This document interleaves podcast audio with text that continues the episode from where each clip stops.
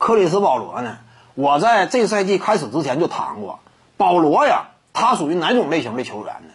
率领球队呀，下限非常高，当然，与之相对的上限那也比较低，因为他呢，整个职业生涯履历就是这样。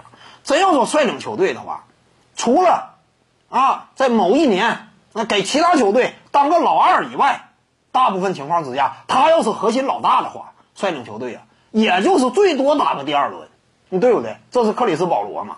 他这种打法本身呢，与当今时代的潮流呢有点相悖，大量的把球权集中在自己手上，而且呢，他也不是说进攻火力特别凶猛的类型，你这就使得呢，他率领球队啊高度有限。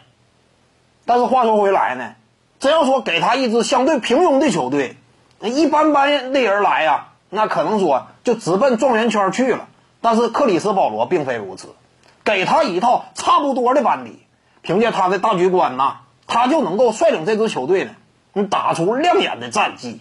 起码常规赛这一块儿，那一般般的球队他也是绝对不服的，甚至经常能够上演以弱克强的好戏。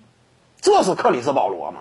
他这种类型，正如我此前所讲的，像什么卢比奥啊，以及拉乔隆多呀，他们都属于这种。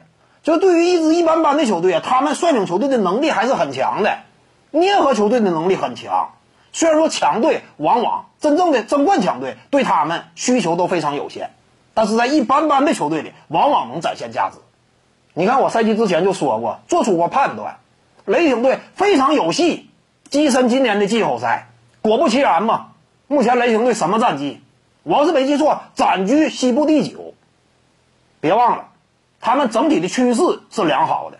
赛季之初那会儿，那还出现震荡与磨合呢。当时甚至在西部排名靠后呢。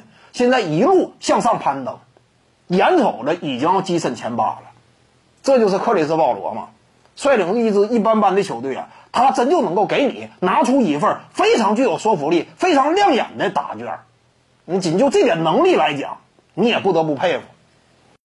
各位观众要是有兴趣呢，可以搜索徐静宇微信公众号，咱们一块儿聊体育。中南体育独到见解就是语说体育，欢迎各位光临指导。